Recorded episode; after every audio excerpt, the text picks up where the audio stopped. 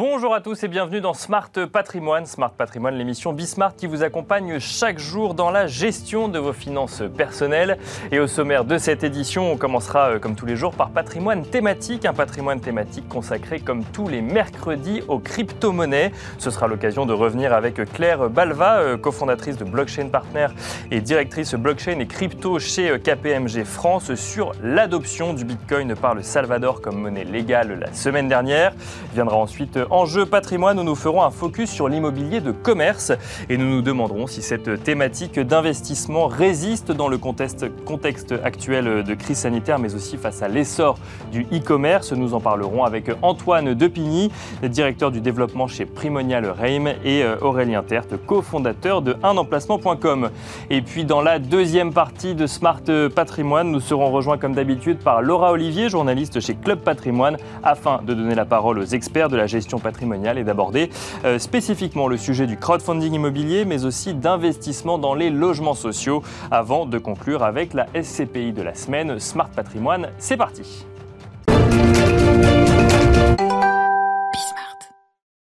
Patrimoine thématique donc consacré comme tous les mercredis aux crypto-monnaies et nous allons euh, aujourd'hui évoquer cette décision du Salvador de rendre le Bitcoin monnaie légale. C'est officiel et c'est effectif depuis le 7 septembre.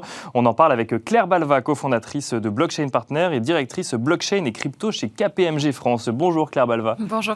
Bienvenue euh, sur ce plateau. Merci de, bah, de venir commenter hein, cette actualité qui a un peu plus d'une semaine mais qui euh, fait date finalement dans le monde des crypto-monnaies. C'est la première fois qu'un État décide de rendre le Bitcoin monnaie légale. C'est ça. Alors, il y avait déjà plusieurs États où Bitcoin était euh, officiellement accepté comme un moyen de paiement. Mhm. Euh, c'est le cas au Japon, c'est le cas voilà, dans un certain nombre d'autres pays dans le monde, mais ça n'avait jamais été monnaie légale. Et donc là, c'est la première fois, effectivement, euh, qu'un pays va forcer, j'ai envie de dire aussi, les, les commerçants à accepter Bitcoin. Parce que c'est ça que ça veut dire être monnaie légale. Ça veut dire que si vous êtes une entreprise qui a des activités au Salvador, vous ne pouvez pas refuser Bitcoin euh, si quelqu'un veut vous payer en Bitcoin. Et on a vu d'ailleurs des grandes enseignes, alors notamment américaines, du coup, accepter le Bitcoin. Et euh, ça faisait, on, avait presque l'impression euh, que, d'être dans un rêve pour les crypto-monnaies. C'est-à-dire que globalement, ce n'était pas forcément très accepté du monde de la finance. Mais là, d'un coup d'un seul, McDonald's, Starbucks devaient accepter de vendre en Bitcoin. C'est ça. Bah, en fait, toutes les multinationales qui auparavant s'étaient pas tellement intéressées aux crypto parce que bah, leurs clients n'avaient pas suffisamment demandé à pouvoir payer en crypto, bah, là se retrouvent obligés euh, du jour au lendemain à devoir accepter les, crypto-monnaies en moyen de paiement. Donc, on a vu effectivement McDonald's qui a fait un partenariat avec euh, une entreprise qui s'appelle OpenNode euh, pour lui mhm. permettre d'accepter la crypto. Alors, ça ne veut pas dire que McDonald's détient lui-même de la crypto. D'accord. potentiellement, il reçoit simplement des euros de la part de son partenaire. Mais ça veut dire que toutes ces entreprises-là doivent s'adapter et doivent trouver des solutions pour accepter cette nouvelle monnaie. Donc là, en l'occurrence, il y a un, intermédiaire qui permet euh, à la personne en fait qui, a, qui va payer en Bitcoin de récupérer des Bitcoins et de payer en dollars ou en euros McDonald's. C'est ça. Alors en fait, il y a plusieurs solutions hein, quand vous voulez accepter le Bitcoin comme moyen de paiement. Euh, soit vous décidez d'ouvrir un portefeuille Bitcoin et puis euh, comme ça vous donnez votre adresse à ceux qui veulent vous payer. Soit vous n'avez pas du tout envie de vous embarrasser avec ça et puis vous allez chercher un partenaire qui lui va gérer cette conversion Bitcoin dollar en l'occurrence puisqu'on est au Salvador Mhm. Et donc, vous allez recevoir euh, des, dollars euh, sur votre compte bancaire, euh, mais moyennant probablement un peu plus de frais. Alors, on, imagine quand même que rendre le Bitcoin monnaie légale. D'ailleurs, on parle que du Bitcoin. Hein, c'est la seule monnaie crypto-monnaie. c'est la seule crypto-monnaie au Salvador, en, tout cas. On imagine qu'il y a quand même toute une complexité derrière. Il y a eu ce portefeuille Chivo, donc du coup, qui a été mis en place. Bon.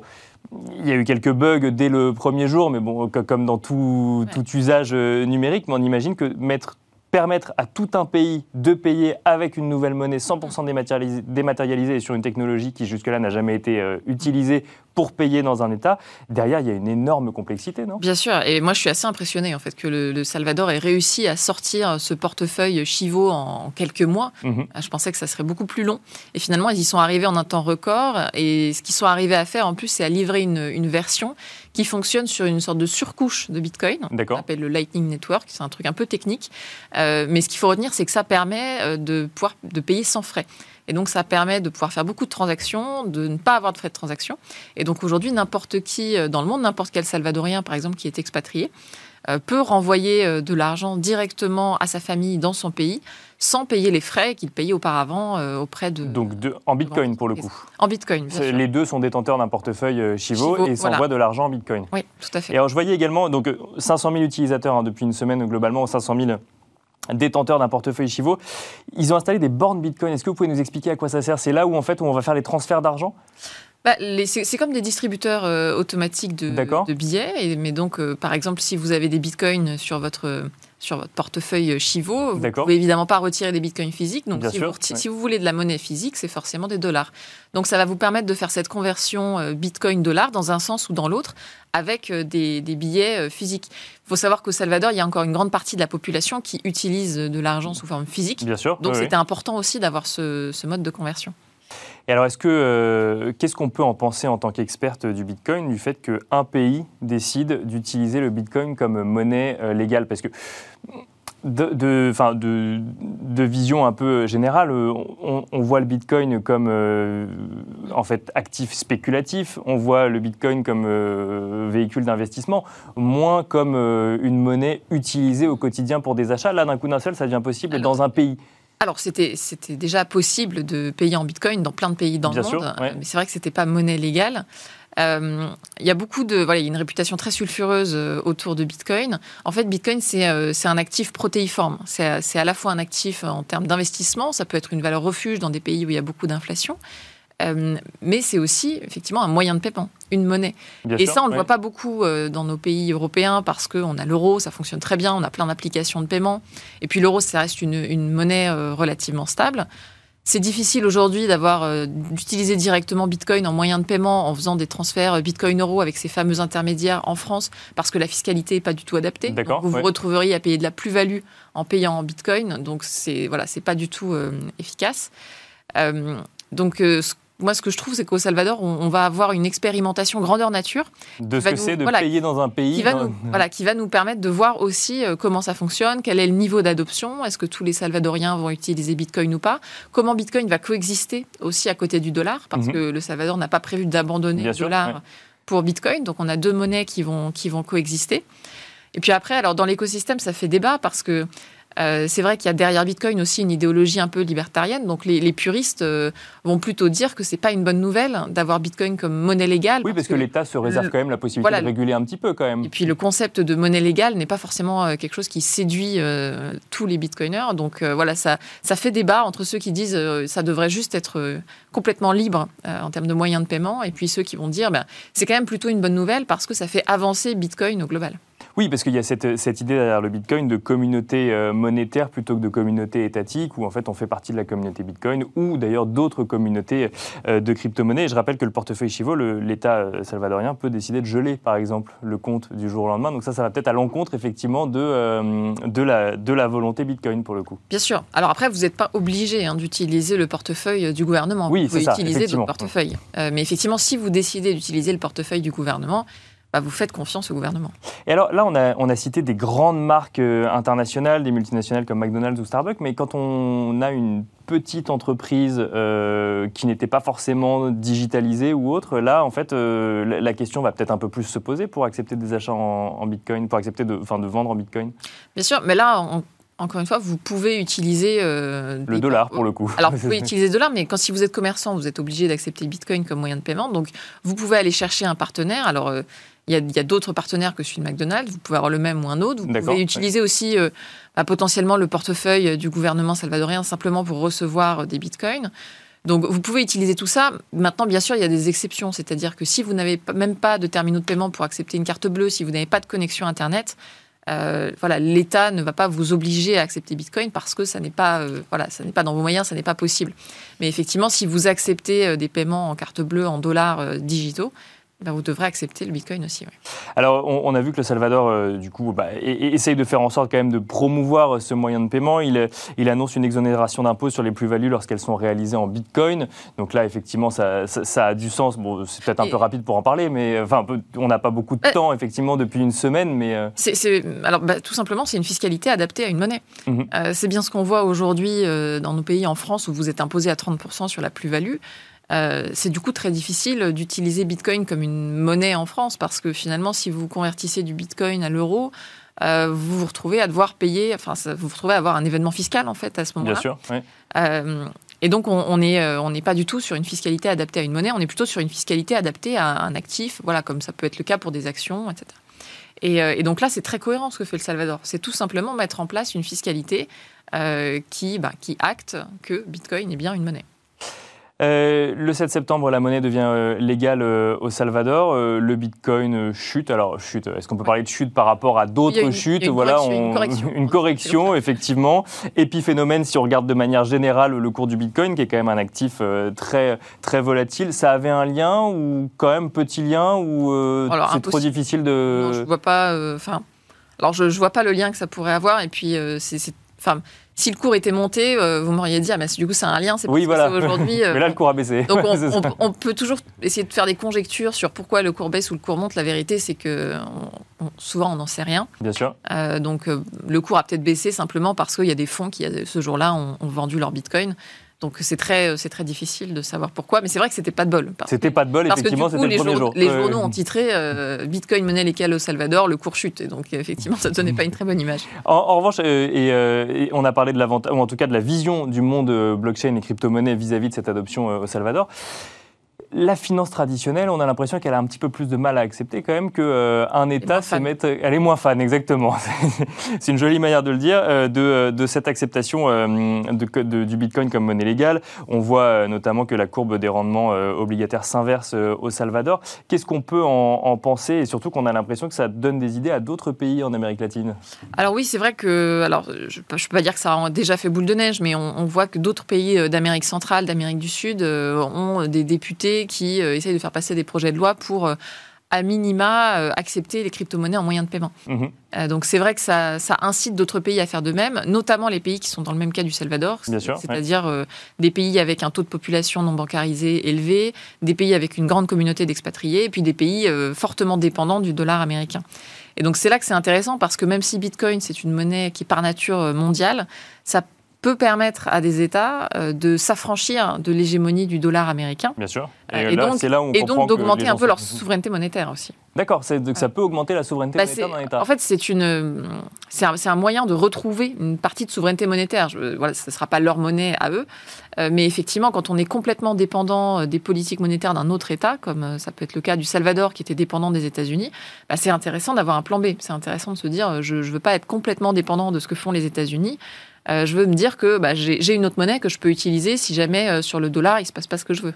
Et alors très rapidement, euh, Claire Balva, le Salvador est quand même connu dans l'actualité aussi pour des, bah, des actualités liées au trafic de drogue ou autres. Là, on peut se poser la question de savoir si le Bitcoin ne va pas faciliter le blanchiment d'argent. Alors on voit bien que la volonté politique de Nayib Bukele est assez claire. Hein. Il est, pour le coup, il a redoublé d'efforts. Il indique qu'il va redoubler d'efforts en matière de lutte contre le blanchiment d'argent. Il est même connu pour faire la guerre au trafic, mais est-ce que du coup, là, euh, on n'ouvre pas une une porte d'entrée quand même euh, aux trafiquants? Alors si, mais tout dépend de la régulation et de la manière dont c'est implémenté. Effectivement, là, il a fallu aller vite, euh, donc je ne suis pas sûre que les systèmes de ce qu'on appelle le KYC, donc d'identification des consommateurs, soient très stricts. mais effectivement, pour moi, c'est inévitable qu'il y ait de plus en plus de mécanismes de vérification d'identité si on veut lutter contre le trafic. Merci beaucoup euh, Claire Balva de, vous être prêtée à l'exercice de, bah, revenir en quelques minutes sur, euh, cette adoption du Bitcoin comme monnaie légale, monnaie légale au Salvador. Je rappelle que vous êtes cofondatrice de Blockchain Partner et directrice blockchain et crypto chez KPMG France. Quant à nous, on se retrouve tout de suite dans Enjeu patrimoine.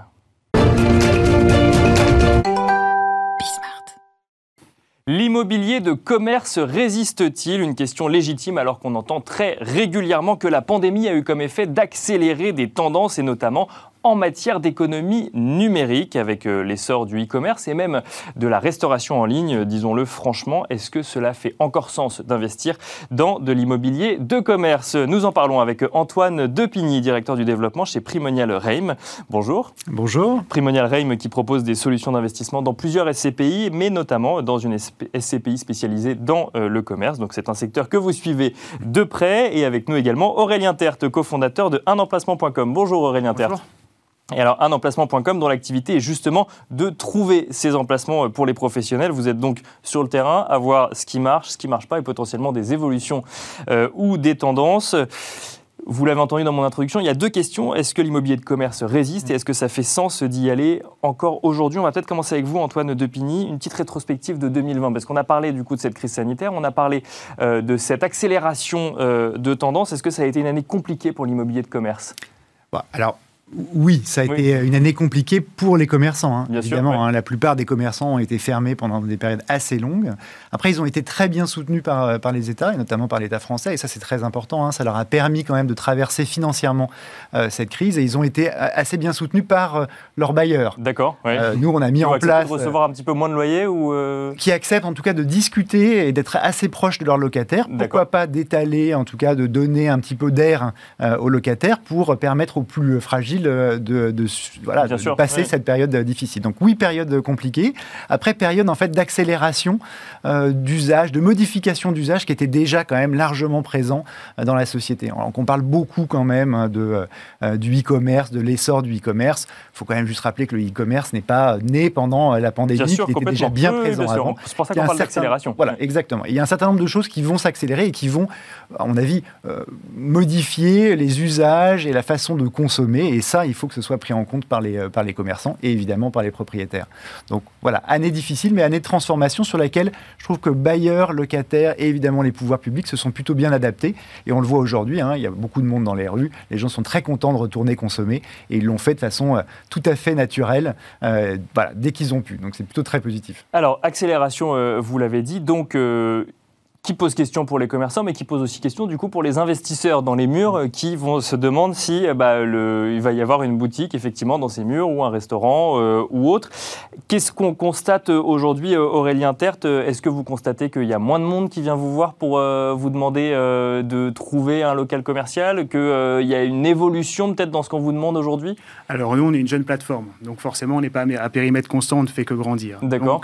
Par contre, ce qu'on peut voir effectivement, c'est que euh, il y a un avant et après la crise. D'accord. Une tendance de recherche. Avant crise, il y avait toujours de la restauration. Il y a toujours autant de restauration. Ça n'a pas, ça n'a pas changé. Entre avant et après. Entre avant et après. D'accord. Par contre, on voit beaucoup plus euh, des demandes de circuits courts, ce qu'on observe dans l'alimentaire également, et du fast gourmet. Le fast gourmet, ça va être du fast food, mais avec du produit haut de gamme et beaucoup de monoproduits. On va décliner par exemple l'avocat mhm. euh, sur un, un, restaurant. le deuxième secteur, ça va être l'alimentaire avec les métiers de bouche, mhm. la proximité et le bio qui est en train de pousser énormément. Et tout Donc ça, il y en a plus qu'avant la crise, ce que vous nous dites À l'alimentaire de proximité. D'accord. Ça, ça va être lié avec l'essor du télétravail, exactement, euh, en parallèle. On viendra juste après dessus. Le médical, mhm. on a beaucoup de professions libérales qui cherchent à se mutualiser sur des... Sur des on n'est plus comme dans les années 80 où les gens vont être seuls dans leur appartement. Euh, ils vont aller dans des maisons médicales, ils vont essayer de mutualiser les coûts au maximum.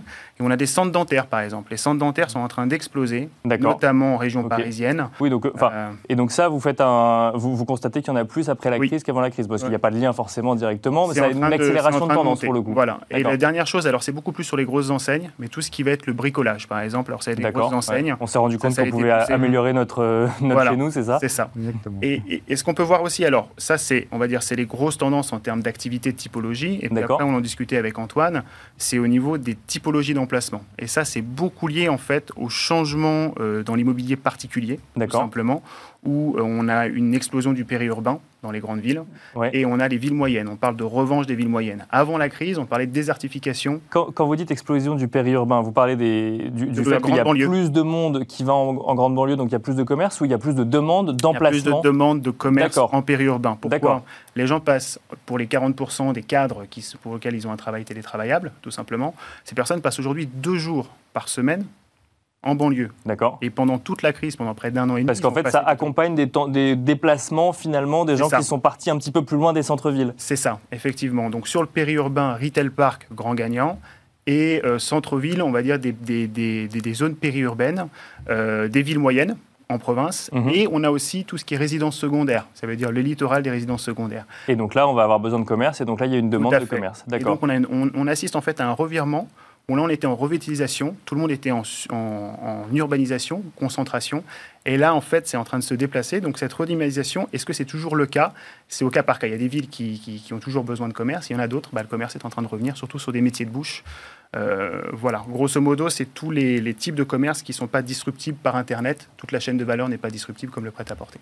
Antoine Depigny, quand on entend bah, ce, résumé assez clair hein, finalement des tendances, que ce soit sur les secteurs d'activité ou sur les zones, qu'est-ce qu'on se dit quand on investit, parce que Primonial n'a pas commencé à investir il y a un an, donc euh, globalement il y avait peut-être des stratégies plus long terme qui, euh, qui doivent ou non être, euh, être réajustées. Déjà, vous faites le même constat qu'Aurélien Tertre sur les secteurs d'activité ou, sur les ou sur les zones? Oui, exactement. On a exactement la même, la, même approche. Nos thématiques d'investissement, alors c'était déjà le cas avant la crise, mais on l'a vraiment accentué. C'est vraiment les pieds d'immeubles des centres-villes, des villes, on va dire numéro 1 ou numéro 2. C'est vrai qu'on a beaucoup accéléré sur des villes comme, euh, je sais pas, Besançon, on parlait du Havre tout à l'heure, en, Voilà, c'est des choses qu'on recherche aujourd'hui euh, sur le local, donc le commerce de proximité, et potentiellement sur les retail parks, qui est un format qui aujourd'hui fonctionne encore très bien, qui a très bien fonctionné pendant la crise, qui a très bien résisté. Et on exclut, nous, en tout cas, on regarde avec beaucoup plus de, de, on va dire, de parcimonie tout ce qui est euh, très grand centres commerciaux, qui n'est pas forcément notre métier et qui aujourd'hui est un format qui a été un petit peu plus, un peu plus attaqué. Où on a vu effectivement certaines histoires de d'entreprises cotées où ça pouvait être très compliqué. Alors, c'était pas forcément lié qu'à l'activité, il y avait aussi une partie de valorisation de l'entreprise euh, en bourse, mais on a vu des histoires un peu plus compliquées, effectivement. Exactement. Après, nous, ce qu'on constate vraiment, hein, c'est un retour au local. D'accord. Euh, on, voit, il y a eu un besoin pendant les confinements, et ça s'est vraiment accentué, euh, d'avoir une consommation locale, une consommation de bouche, une consommation de petits artisans, mhm. une consommation, par exemple, de recyclerie. Ça, c'est quelque chose qui est vraiment apparu ou réapparu pendant la crise et qui aujourd'hui fonctionne très bien. Et à l'inverse, de l'autre côté, on a tout ce qui est fast fashion, donc on parlait tout à l'heure des grandes enseignes qui, euh, fut un temps, avaient euh, des magasins tous les 400 mètres dans les grandes artères euh, européennes. Aujourd'hui, ça, ce schéma-là, il est probablement derrière nous. D'accord. Donc, on, va vers quoi En fait, si je comprends bien, parce que Aurélien Intert a utilisé ce, terme de non disruptible, non disruptible c'est-à-dire qu'on va aller dans l'immobilier de commerce vers des activités où on sait que le numérique ne va pas tout digitaliser du jour au lendemain. Exactement. les activités qu'on appelle, nous, non téléchargeables. D'accord, ok. non disruptible, non très bien. Chacun sa terminologie. Tout, le monde comprend bien. Donc, effectivement, les commerces de bouche, c'est non téléchargeable. Euh, un coiffeur, c'est non téléchargeable. Il n'y aura pas de questions sur ces sujets-là. Une recyclerie, c'est non téléchargeable par définition. alors, c'est non téléchargeable ou alors c'est un complément de ce qui existe sur le e-commerce. D'accord. C'est probablement la seconde grosse vague. C'est ce qu'on appelle, alors il y a des jargons là, le figital, l'omnicanal. Mhm. Euh, c'est le complément. C'est-à-dire que les gens vont aller euh, choper sur Vinted, sur Le Bon Coin, mais potentiellement ils seront contents aussi de voir physiquement les produits, de pouvoir les toucher. Et ça, c'est le gros attrait quand même de l'immobilier physique par rapport à l'immobilier euh, euh, digital, c'est qu'il y a un, aspect plaisir. Et c'est probablement aussi une deuxième tendance, le plaisir, le toucher, le partage, mhm. qu'on retrouve dans l'immobilier physique, dans les enseignes qui aujourd'hui tirent leur, épingle du jeu. Alors, vous avez parlé des grandes enseignes, on en parlera dans un instant avec vous, Aurélien Terte. Juste avant, Antoine Depigny, vous nous avez parlé de, cette stratégie primoniale d'être du coup pied d'immeuble, cœur de ville, euh, mhm. ville numéro une. là, du coup, si j'ai bien compris, c'est plus la tendance de ce qu'on vous demande. Est-ce que pour autant, ça veut dire que c'est fini? Le pied d'immeuble cœur de ville euh, à ah, Paris, par exemple Non, non, euh, enfin, je pense que c'est pas terminé. Au contraire, hein, c'est euh, on cherche les, emplacements numéro 1 et les emplacements et les villes numéro 2, ce qui n'était pas le cas. Donc, je pense que c'est plus, plus un complément. Sur en revanche, ouais, ce qui est probablement un petit peu derrière nous, c'est voilà, le, mass market, les très très grandes surfaces louées à des, des loyers extrêmement élevés. Là, il y a un vrai questionnement. Alors qu'effectivement, le, la boutique en bas, rue Cardinet, dans le 17e. Ça, ça continuera à fonctionner. Et alors, justement, ces grandes enseignes, vous l'avez mentionné tous les deux. Euh, quelle typologie de personnes vient vous voir aujourd'hui? Est-ce que vous avez remarqué, par exemple, une concentration euh, des grandes enseignes qui vient euh, chercher de, l'immobilier ou on est encore sur un maillage plus éclaté? Alors, au niveau grandes enseignes, grosses, grandes enseignes alimentaires. D'accord. Ça, grandes enseignes alimentaires. La restauration a pris un coup. Euh, on est sur des phénomènes de consolidation. Euh, nous, aujourd'hui, on constate une explosion de tout ce qui va être euh, les indépendants. Des porteurs de projets. D'accord, donc des porteurs de projets indépendants, pas que des grandes enseignes qui vont chercher finalement, qui auraient mieux résisté à la crise et qui du coup pourraient aller chercher un local. On a aussi beaucoup de gens qui avaient un travail. D'accord. Qui ont fait une rupture conventionnelle. Donc des changements de vie. Tout à fait. Qui veulent se lancer. D'accord on, a la chance d'être en France et d'avoir un modèle d'accompagnement qui est absolument euh, magnifique. Euh, en tant qu'entrepreneur, euh, je peux le constater. Et on a beaucoup de gens qui souhaitent se lancer, mais le, modèle de la franchise, on a quand même beaucoup de, jeunes franchisés, des gens qui veulent quand même une certaine sécurité qui vont dessus.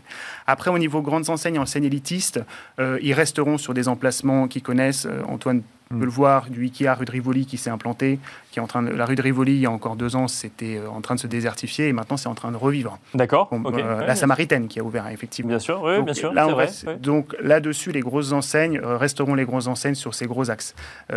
après le périurbain, ils vont peut-être le décliner en franchise. On le voit dans l'alimentaire par exemple avec les concepts de proximité, de grands groupes, de grands groupes qui sont en train de se développer. Euh, par contre, ce qu'on voit également, on en discutait avec Antoine un peu en backstage, c'est euh, tout ce qui est dark store, mhm. Dark kitchen, ça reste embryonnaire. Alors, Dark Store ou Dark Kitchen, on peut peut-être définir, c'est en lien avec ces, euh, ces, nouveaux services numériques. Euh, vous êtes livré en 15 minutes, que ce soit euh, votre repas du soir ou alors vos courses ou autres. Donc là, en fait, on a besoin d'avoir des lieux de stockage ou des cuisines, mais qui n'ont pas vocation à accueillir en fait des clients physiquement, puisque mhm. ça part directement en vente à emporter. Et donc là, il faut chercher des locaux également pour ça. Alors, on va être sur là, ce qui est super avec ces concepts, c'est que l'emplacement numéro un n'est pas leur objectif, c'est la zone de livraison. Bien sûr, oui. Donc il en faut partout. Donc il en faut partout. Bien sûr. Pour un maillage urbain, donc on arrive sur des entrepôts logistiques du dernier kilomètre, hein, dernier kilomètre. Par contre, c'est super intéressant pour des emplacements numéro 2, voire 3. Euh, l'emplacement numéro 1 va être trop important pour eux. Et ça, c'est en train de, redynamiser. Vous voyez, le tissu commercial avec la crise est en train de se remettre en place. Euh, c'est excitant. Et Antoine Depigny, euh, du coup, c'est Dark Store, c'est Dark Kitchen. Du coup, c'est des lieux ou enfin des lieux ou des locaux qui étaient délaissés euh, hier parce que du coup bah, ils n'avaient pas forcément euh, euh, pignon sur rue parce que bah, ça n'intéressait aucun commerçant de ne pas être visible. Là c'est justement tout l'intérêt de cette, de cette économie. Vous regardez ça de près également? Oui on regarde ça de près. On regarde également la logistique du dernier kilomètre parce qu'on pense qu'aujourd'hui l'écosystème du commerce intègre ces données là d'accord. Avant effectivement la partie arrière d'une boutique qui donnait qui n'avait pas forcément de, de sortie c'était pas ce qu'on recherchait. Aujourd'hui ça fait partie de l'écosystème du commerce la logistique du dernier kilomètre, même si ce n'est pas exactement la même classe d'actifs à proprement parler, ça reste quand même aujourd'hui du commerce, puisque l'acte d'achat, aujourd'hui, il est complet. L'acte d'achat, c'est à la fois aller en bas euh, dans une grande enseigne, aller dans un petit commerçant, mais également aller en click and collect, chercher euh, ce qu'on a pu euh, commander sur Internet. Donc effectivement, la notion de commerce, elle, s'élargit, et nous, voilà, on s'intègre et on suit évidemment, et je pense qu'on va commencer à investir sur cette typologie d'actifs. Alors, marché qui est quand même assez petit, Bien sûr, effectivement, qui nécessite d'être euh, scruter vraiment. Qui doit faire ses preuves aussi qui doit faire ses preuves, qui est en train de se consolider, mais ça va assez vite. Hein. Ça va assez vite et je pense qu'il y a effectivement, pour peut-être pour revenir sur l'investissement en commerce, aujourd'hui il y a des opportunités mm. à saisir.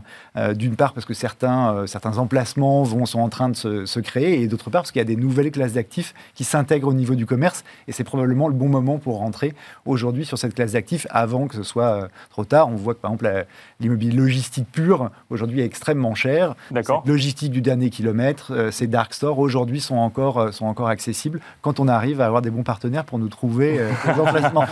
bon, ça, je vous laisserai discuter du coup après l'émission. Euh, l'immobilier de commerce résiste-t-il? On vous sent tous les deux quand même assez optimistes et en montrant qu'il y, a du mouvement. Quand même, euh, pour regarder les choses de manière un petit peu moins rose, la fin du quoi qu'il en coûte depuis, depuis la rentrée, est-ce que ça vous fait peur vis-à-vis d'enseignes ou en tout cas d'indépendants existants?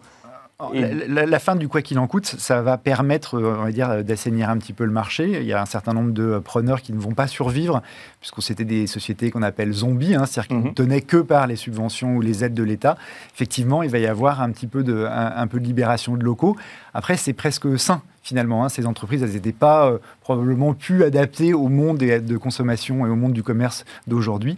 Elles seront, elles seront renouvelées. Donc effectivement, il va y avoir un petit peu de mouvement aujourd'hui, on n'a pas vu quand même de mouvement de façon extrêmement, extrêmement significatif. On sait, et ça a toujours été dans le commerce, hein, il y a toujours eu des concepts qui étaient plus novateurs, plus intéressants que d'autres. Voilà, il y a un certain nombre de concepts aujourd'hui qui sont beaucoup plus compliqués. On parlait tout à l'heure du textile ou du mass market. Aujourd'hui, c'est un petit peu plus compliqué, évidemment, que l'alimentaire euh, ou que le bio mm. ou euh, tout ce qui, euh, voilà, tout l'acte d'achat qui donne du sens. Donc voilà, on n'est pas inquiet, mais en revanche, effectivement, ça va nécessiter pour les investisseurs et notamment pour nous, asset managers, d'avoir une, politique de rotation de nos locataires encore plus importante. Merci beaucoup, messieurs, de nous avoir euh, détaillé euh, dans ce temps euh, très court, du coup, bah, l'état des lieux un petit peu de cet immobilier de commerce. Aurélien Tertre, cofondateur de unemplacement.com et Antoine Depigny, directeur du développement chez Primonial Reim. Quant à nous, on se retrouve tout de suite dans la deuxième partie de Smart Patrimoine.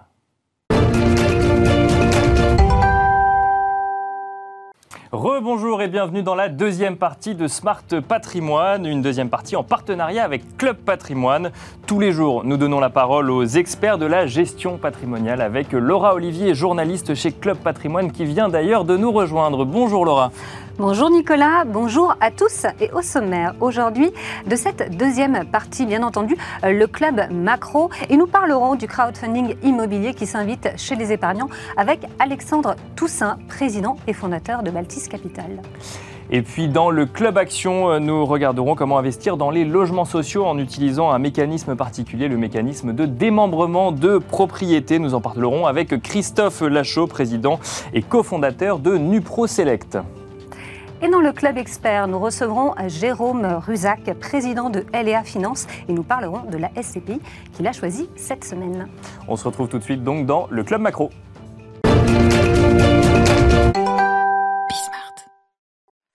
Et merci de regarder le Club Macro. Notre invité aujourd'hui est Alexandre Toussaint, président et fondateur de Baltis Capital. Bonjour Alexandre. Bonjour. Bonjour, merci.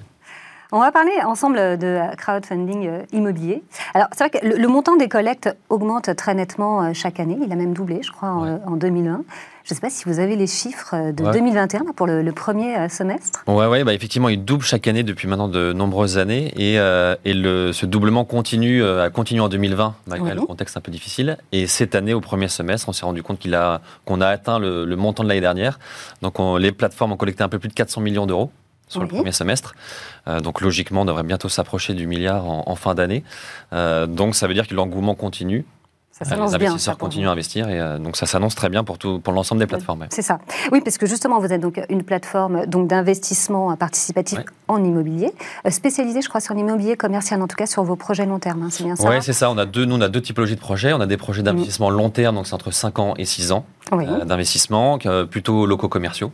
Mhm. Et assez récemment, on a lancé des projets court terme, entre un an et deux ans, euh, depuis janvier, euh, où là, on investit autant dans l'immobilier résidentiel, bureau, commerce, euh, toute classe d'actifs. Est-ce qu'on peut rappeler un peu le, process avec, avec vous? Ouais, le process. Alors du côté investisseur, il est assez simple mhm. et, rapide. L'investisseur se connecte sur le site, mhm. se crée un compte, donc il y a tout un questionnaire assez lourd à compléter, mais au moins pour qu'on vérifie si le, le, produit est adapté à son, à son patrimoine, à sa stratégie d'investissement. Ah, vous faites des notations effectivement pour vérifier que ça correspond bien euh, On doit vérifier qu'ils aient connaissance des risques, qu'ils aient compris le projet, qu'ils aient, euh, qu'ils qu'ils investissent pas plus de 10% par exemple de leur patrimoine. Et une fois mhm. qu'ils sont validés euh, chez nous et chez notre prestataire de paiement qui est Mangopay, ils peuvent découvrir l'ensemble des projets qu'on propose. Ils en sélectionnent un qui correspond à, à leur stratégie d'investissement, à l'emplacement qu'ils connaissent.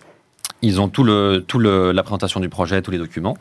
Et ensuite, s'ils décident d'investir sur ce projet, je pense qu'en moins d'une minute, ils souscrivent, euh, ils signent en ligne, ils payent en ligne, et plus tard, euh, ils pourront euh, suivre le projet en ligne. C'est très rapide. Généralement, entre l'inscription et la signature, il y a moins de 5 minutes. Alors, je rappelle que le crowdfunding immobilier, du coup, on va, le promoteur va chercher en fait un apport qui va pouvoir ensuite présenter auprès des banques. Donc, généralement, on leur prête via des obligations c'est ça C'est ça.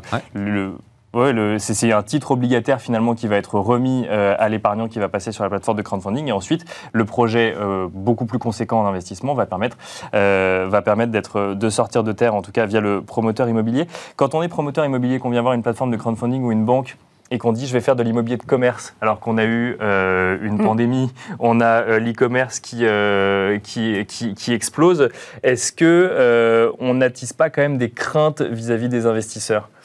Non, pas, de crainte au niveau des investisseurs ni auprès des banques. enfin, tout dépend où on achète et quel type de commerce on achète. D'accord. Nous, on est spécialisé depuis 5-6 ans dans les commerces de bouche et de proximité.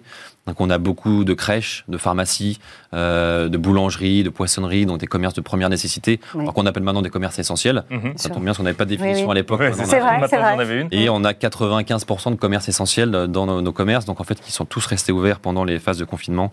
Euh, et qui ont tous continué à payer leur loyer. Et donc pas, de problème de ce que, voilà. Non, alors il faut qu'on reste du coup dans cette classe d'actifs commerce essentiel. On évite le prêt-à-porter, on évite euh, d'autres classes d'actifs qui ont beaucoup souffert, qui mhm. continuent à souffrir. Donc nous, notre classe d'actifs s'en sort plutôt bien et et du coup, on continue à investir. Euh, dans, les avantages qu'on va retrouver euh, avec vous, euh, Alexandre, il y a aussi la fiscalité, ça on peut en parler, parce qu'il y a une, histoire d'éligibilité, c'est ça, au PEA Oui, ouais, bah alors dans les deux, que ce soit des projets moyen terme ou court terme, les investisseurs sont soumis à la flat tax, mhm. donc à hauteur 30% sur, sur les gains perçus. Nous, on a décidé de rendre tous les projets depuis le départ éligibles au PEA ou au PEA-PME, ou aux deux.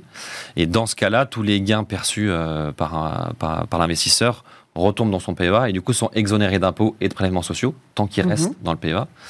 Donc ça permet d'investir dans l'immobilier à des rendements parfois à 10% et à 10% net d'impôts.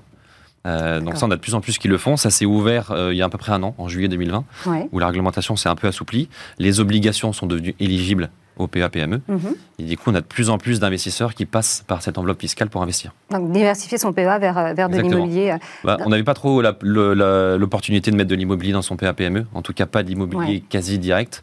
Euh, donc, c'est vrai que ça, ça, trouve très bon écho auprès des investisseurs. Alors, c'est toujours un peu compliqué en termes d'administratif pour le faire, mais fiscalement, ça vaut vraiment le coup. Donc, nous, on pousse les investisseurs à le faire. Et, vous allez pouvoir bientôt aller investir en Europe grâce au passeport européen qui arrive en décembre? Alors, on va bientôt pouvoir le faire si on veut. C'est effectivement, il y a le passeport européen qui rentre en vigueur en fin d'année. Euh, tout n'est pas encore bien calé sur la réglementation, mais on commence à, voir les, premières, euh, les premiers mécanismes. Donc on pourra financer des projets en Europe. Mhm. Et ça devrait aussi permettre aux investisseurs européens d'investir plus facilement dans nos projets de crowdfunding en France. Aussi, d'accord. Et alors, il y a des pays qui vous tentent? Je sais que par exemple, l'immobilier de commerce a pas mal résisté en Allemagne. C'est quelque chose que vous regardez ou... Ouais, bah, l'Allemagne, c'est un supermarché immobilier qui est assez stable. Mm. Parce que du coup, l'Allemagne est un pays assez stable, donc son immobilier est assez stable. Euh, après, pour l'instant, on n'est pas encore favorable à investir à l'étranger, parce que c'est un à l'étranger, tout, tout, change. On a un, immobilier différent, une fiscalité différente, un droit qui est différent. Donc il faut avoir des relais sur place qui puissent prendre le relais. Oui, avoir une équipe sur place. Ouais, ouais. Et puis du coup, c'est très concurrentiel, puisque du coup, vous dites que vous parlez des commerces essentiels, donc euh, j'imagine que vous n'êtes pas les, les, seuls à faire ce constat-là, qu'il y a euh, l'immobilier de commerce qui marche et l'immobilier de commerce qui est plus risqué. Donc ça fait plus de concurrence sur moins d'offres finalement pour tous les acteurs du marché. Ouais, mais il y a peut-être aussi moins de plateformes à l'étranger. C'est vrai qu'en France, il y a quand même beaucoup de plateformes. Euh, il y en a beaucoup en Angleterre et en Allemagne. Dans les autres, on a un petit peu moins. En tout cas, si nous, on commence à investir à l'étranger, moi habitant à Lille, je pense qu'on commencera doucement avec les pays proches de, de qui sont peut-être la Belgique, effectivement, et l'Allemagne. Mais encore une fois, c'est pas prévu parce que on souhaite vraiment euh, l'immobilier, c'est vraiment un, marché très particulier, très local, et euh, il faut être sur place, il faut avoir des experts euh, locaux. donc on préfère être spécialiste plutôt de la France. Je pense que c'est un grand marché, un beau marché, il y a encore beaucoup de choses à faire. Donc pour l'instant, on va continuer à développer la France. Alexandre, on dit aussi beaucoup que les épargnants ont envie de donner du sens à leur épargne, à leurs investissements. Je sais que vous dites, vous de votre côté, que vous aimez financer des projets qui ont du sens. Est-ce que vous pouvez nous donner quelques exemples? Ouais. Moi, je fais partie de ceux qui sont convaincus qu'on peut allier performance et sens. Euh, C'est pas l'un ou l'autre. On l'entend de plus en plus. Ouais, mais et il y a des produits qui, qui, le proposent vraiment. Donc euh, le côté performance, je pense que le crowdfunding euh, a fait ses preuves. Parce qu'on a euh, l'année dernière, il y avait 9,3% de rendement en moyenne. Cette année, on a 9,2 sur le premier semestre, donc a priori sur les mêmes standards. Donc la performance, euh, euh, c'est une chose qui est, qui est mhm. acquise. Pas de taux de défaut?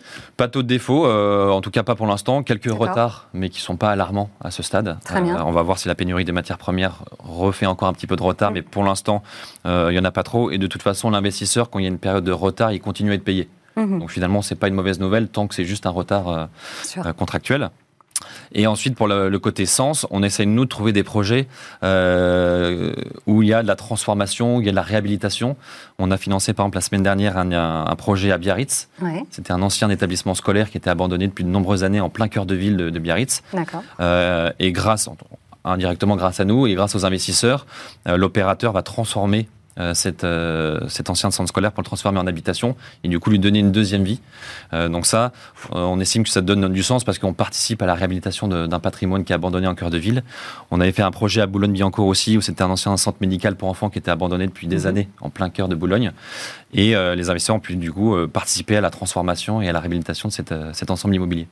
Est-ce que vous constatez que sur votre plateforme, les épargnants font de la diversification est-ce qu'ils vont sur plusieurs projets? Est-ce qu'ils se concentrent sur un seul? Comment ça se passe? Oui, alors on a déjà la chance d'avoir un ticket d'entrée assez bas, euh, qui est généralement de 1000 euros. C'est vrai que c'est important de donner on peut, On peut quand même assez facilement euh, diversifier. Quelqu'un qui a 5000 euros, il peut se permettre de mettre euh, dans 5 projets différents. Donc 1000 euros, c'est le ticket d'entrée et le ticket moyen Ticket moyen, il est entre 5, ouais, entre 5 et entre 5 et même maintenant entre 5 et 6 000 euros. Donc il était plutôt à 7, 8, il descend un petit peu parce que je pense que les investisseurs ont compris qu'il fallait diversifier encore plus. Mhm. euh, nous, on conseille évidemment de diversifier encore plus. Alors, il ne faut pas faire une diversification à outrance en ayant 10 000 euros, mettre peut-être 1000 fois, euh, 10 fois 1000 euros. Mais quelqu'un qui a 10 000 euros, on lui conseille de faire euh, 2, 3 investissements. Donc le ticket d'entrée va forcément baisser puisqu'il diversifie plus. Et euh, on leur dit, bah, investissez dans un projet euh, d'immobilier commercial, investissez dans un projet de résidentiel, investissez à Paris et peut-être en Bretagne. Donc on essaie de diversifier sur plusieurs classes d'actifs et plusieurs zones géographiques. Et si on regarde euh, la, rentabilité prévisionnelle, est-ce que vous constatez des différences entre Paris et les régions? Euh, alors logiquement oui, parce que euh, le risque égale rendement, donc euh, plus, le, plus on s'écarte de Paris ou des grandes métropoles, plus le risque est censé être important. Après, il y a l'emplacement qui évidemment joue beaucoup dans le, calcul et le montage du taux. Il y a aussi la qualité de l'opérateur. Par exemple, si vous financez un promoteur comme Eiffage, même s'il fait un projet dans une toute petite ville, vous dites que c'est Eiffage, donc a priori, ils vont réussir à rembourser, donc le risque n'est pas forcément plus élevé. Donc il y a une adéquation entre l'emplacement, l'opérateur et le projet. Euh, est-ce que le permis de construire est purgé? Est-ce que c'est pré-commercialisé? Est-ce que la banque finance? Donc en fait, le, calcul du taux, c'est vraiment du cas par cas, projet par projet. Mmh. Euh, et donc là, cette année, il se situe en moyenne entre 9 et 9,5, euh, qu'il soit à Paris ou dans les petites villes de métropole. On peut peut-être juste rappeler très rapidement combien de temps on investit quand on investit chez Baltis Capital? Oui, donc on a deux types de projets. Les projets court terme, qui sont généralement entre 12 et 24 mois. Euh, qui plaît beaucoup aux investisseurs parce que c'est très lisible dans le temps. Mhm. Euh, septembre 2021, sortie septembre 2022. Donc on sait, euh, on sait exactement quand est-ce qu'on sort. Et des projets moyens long terme qui sont entre 5 ans et 6 ans. Merci beaucoup, Alexandre. Donc, on rappelle hein, que ce c'est une plateforme, donc tout se fait en ligne connexion, souscription, signature des documents, paiement en ligne. On devient propriétaire d'un bout d'un commerce, on touche un bout du loyer et bien entendu un bout de la plus-value à terme. Merci beaucoup d'avoir été avec nous. on se retrouve tout de suite pour le Club Action.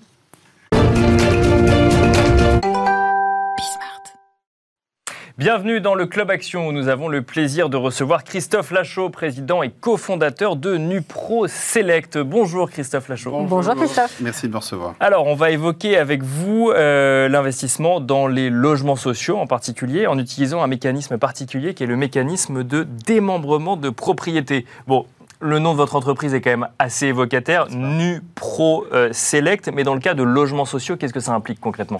Alors, Ça implique qu'aujourd'hui, nous sommes un des acteurs majeurs sur le marché, que nos interlocuteurs, vous venez de l'évoquer, sont des bailleurs sociaux, et que notre métier depuis bientôt dix ans consiste à trouver des opérations immobilières, que ce soit dans l'ancien réhabilité ou dans du neuf, de logement, exclusivement, mhm, d'aller voir un bailleur social, dans des zones géographiques dont je reparlerai tout à l'heure, et de lui proposer le fruit de tous les logements pendant une durée qui oscille entre 15 et 20 ans. D'accord. En contrepartie, pour que l'opération soit viable, notre job, c'est d'aller chercher des investisseurs privés, ce qui permet aussi de continuer à créer des logements sociaux grâce à des capitaux privés. Mhm. Bien sûr.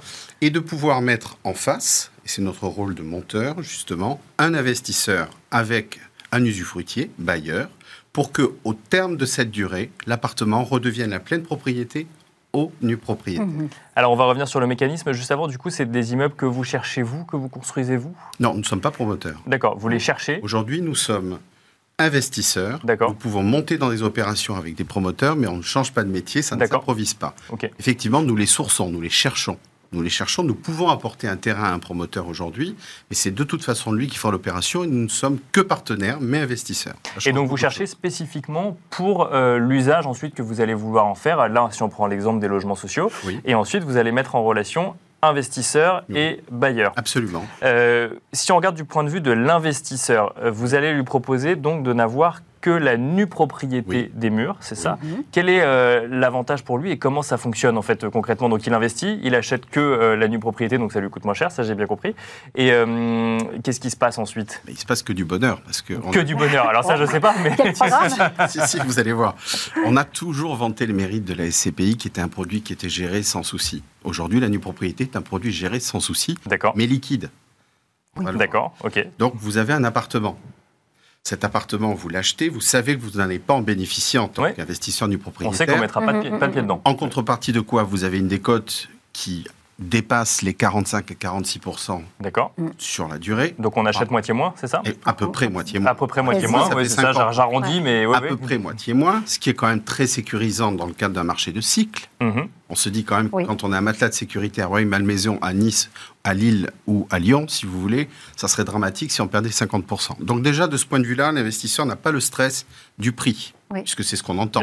L'immobilier va chuter. Moi, j'ai un matelas de sécurité, 50%. Deux, aucun souci de gestion. Trois, aucun souci d'entretien, puisque tout est à la charge du bailleur. Mm. Les mises aux normes, les différents travaux, et l'appartement est restitué. Et là, magique, soit cet appartement, même dans un, marché, dans un marché qui aura connu un revers de crise, on peut l'habiter, ce qui n'est mhm. pas le cas d'une part des CPI.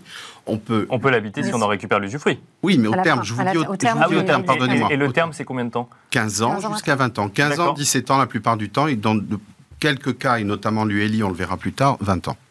Donc nous nous positionnons sur un marché qui est sécurisant pour l'investisseur, qui génère un TRI, on pourra en reparler, de 3,47 triple net triple net, aucun foncier, aucune charge, qui que ce soit. Il n'y a pas un produit sécurisé à part la bourse aujourd'hui qui le propose entre parenthèses. Et au terme, vous avez un appartement qui a été remis en état d'habitabilité immédiate. Et vous pouvez le vendre, le louer complément retraite ou l'habiter. Alors, on, sent effectivement que, euh, que, vous êtes convaincu hein, par, euh, par, le dispositif et euh, vous en seriez presque convaincant. Je, vais quand même, moi, poser des, questions sur si, là, où, là où ça pose question. Vous disiez que c'était liquide. Donc, ça veut dire que on le revend facilement si jamais on veut sortir avant les 15 ou les 20 ans? J'achète une nue propriété, je décède ou je suis licencié ou je pars vivre Canada. Dans où j'ai changé de projet d'investissement. Changé... Ouais, enfin bon, c'est quand même quelque chose qui part. C'est pas aussi. Euh, Donc c'est quand même un peu engageant quand à la base. Rentre, Quand on rentre en nue propriété, en général, soit on achète cash, soit on achète à crédit. C'est pas c'est pas un bien de consommation. D'accord. Néanmoins, il y a des cas dans la vie où on doit arrêter ce projet-là. Et à partir de ce moment-là, quand les notaires interviennent, nous intervenons, nous proposons une valeur, ce qu'on appelle une valeur liquidative, qui va tenir compte de la durée résiduelle jusqu'au terme. À partir de là, il y a une estimation qui est faite et un marché de gré à gré, donc entre un potentiel investisseur qui bénéficie des mêmes avantages que le premier investisseur. D'accord. Il n'y a aucun changement. Et le vendeur qui, lui, va acheter en fonction, encore une fois, de la valeur qui tiendra compte de la durée. Ça, c'est un marché de gré à gré qui se passe tous les jours. D'accord.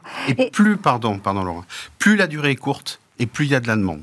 Mhm. Parce qu'un potentiel frein dans le démembrement, on va pas se mentir, c'est entre 17 et 20 ans, où les gens disent oui, mais c'est quand même un peu long. Alors que là, pas du tout. C'est très fort sur la nue propriété. D'accord. Et, quand on parle vraiment du LI et du LS, donc l'usufruit locatif intermédiaire euh, ou social, là, est-ce qu'il y a une différence dans les avantages justement pour le nu propriétaire? Pas, de différence, simplement euh, un plafond de ressources et un plafond de loyer plus élevé au profit de l'ULI qui nous permet encore d'aller sur des marchés à zone locative tendue. D'accord. C'est-à-dire notre C'est quand même ça, c'est l'avantage. Ça, le... Complètement. Aujourd'hui, quand vous allez à Royal Malmaison, on était à 6 000 euros, on est à 8 000 aujourd'hui. Je passe les appartements qui sont au dernier étage, qui eux sont à 10 000, mhm. les T4, T5 avec terrasse. On a quand même un marché qui est constant à, la hausse. Et si on n'a pas un loyer élevé, c'est compliqué pour le bailleur social de faire une valorisation de son usufruit. Et ça, quand vous avez réalisé euh, cette opération fermée, c'était la, plus importante, je crois, sur le marché. le... Merci. Alors, effectivement, nous sommes les premiers à avoir proposé au marché, puisque l'ULI est en très forte demande, une opération qui a 70 logements avec le groupe Eiffage, totalement en logement intermédiaire. Donc ça, c'est une première. Et ce n'est qu'un début, puisque aujourd'hui, entre les opérations à Nice que nous allons sortir avant la fin de l'année, il y en aura deux, une opération à Sanois, terminer l'actuel où il reste une trentaine de logements, nous allons proposer sur le marché 200 lots de plus, ce qui fait qu'on va avoir une offre avant, avant décembre et notamment à l'occasion de Patrimonia, de l'ordre de 250 lots. Là, euh, effectivement, donc si je comprends bien, il y a plein de, nouveaux, de nouveaux projets euh, qui sortent. Euh, on, est sur un mécanisme qui peut être un peu complexe quand même pour un investisseur. On lui parle de nue propriété, on lui parle de ULS ou de ULI. vous arrivez à les trouver facilement? Il faut leur, comment ça fonctionne? Alors, nous ne trouvons rien. Nous avons une chance extraordinaire, c'est que des partenaires des réseaux financiers et bancaires nous font confiance depuis notre création. Je les connais depuis longtemps à l'époque à la française chez Primonial. Déjà, je travaillais avec eux. Donc, ça a été assez simple de les convaincre d'adhérer à notre projet. C'est eux qui ont un rôle de conseil, c'est eux les pédagogues et les experts.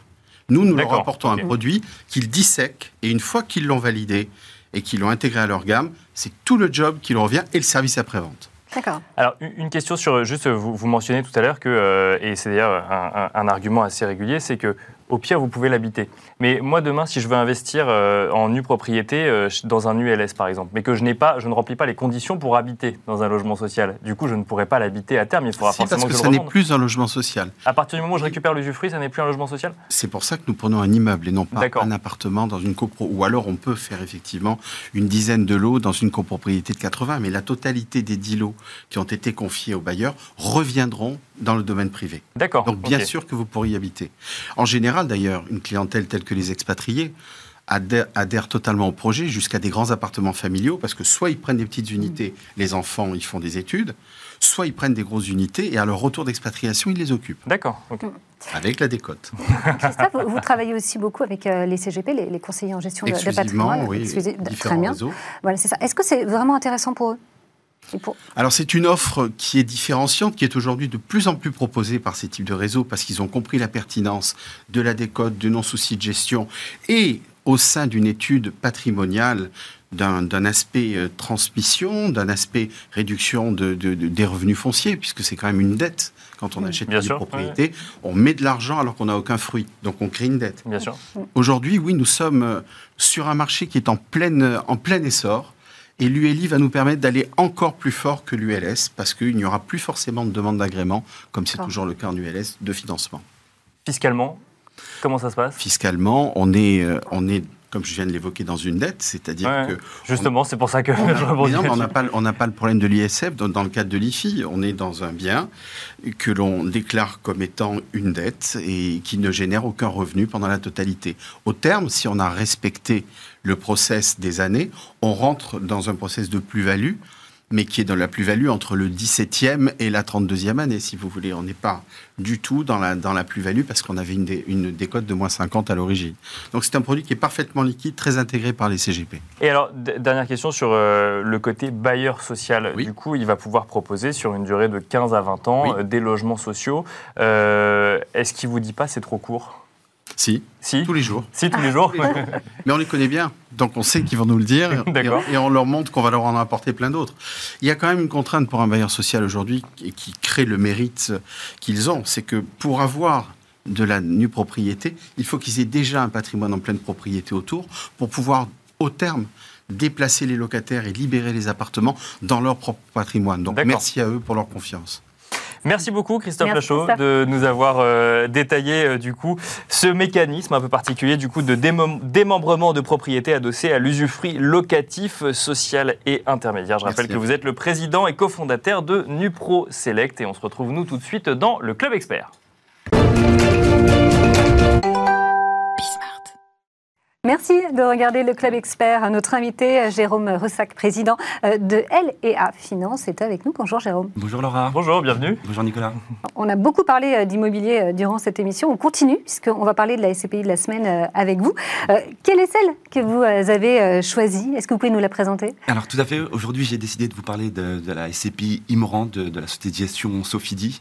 Pourquoi c'était bien connu J'imagine. Certains disent que c'est la, la, SCPI Alpha. Moi, je, je dis c'est euh, la Rolls Royce des SCPI parce qu'elle elle est grande, elle, est majestueuse, de, manière plus, plus, plus, sincère, plus concrète. Euh, elle, est, voilà, elle est très grande, elle est extrêmement diversifiée. Euh, elle a des chiffres assez incroyables. On, va développer ça.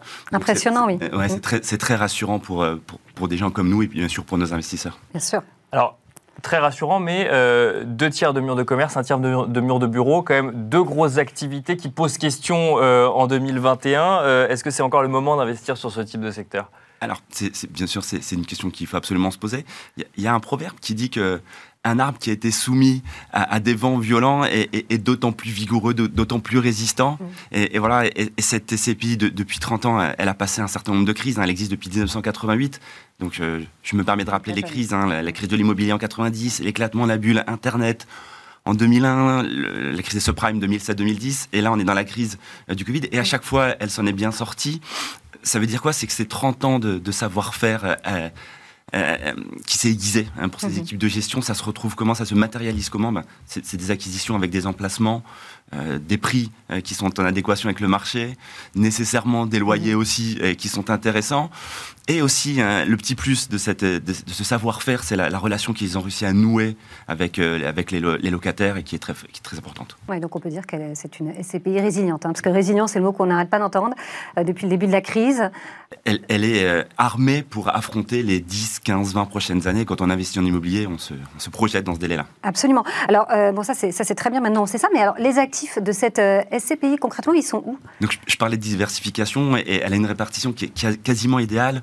On va dire un quart euh, Paris, un quart Île-de-France, un quart en province et un quart en Europe. En Europe Donc, Elle n'est pas franco-française pas nécessairement, pas nécessairement. Donc, euh, donc voilà, c'est euh, quand on regarde les critères d'une SCPI, il y, en a différents, mais la diversification c'est quelque chose d'important et, elle se matérialise dans cette SCPI. Elle est, elle est, quasiment au paroxysme de tous les critères. Mm. Donc c'est ça qui, qui, nous intéresse et qui intéresse bien sûr nos clients.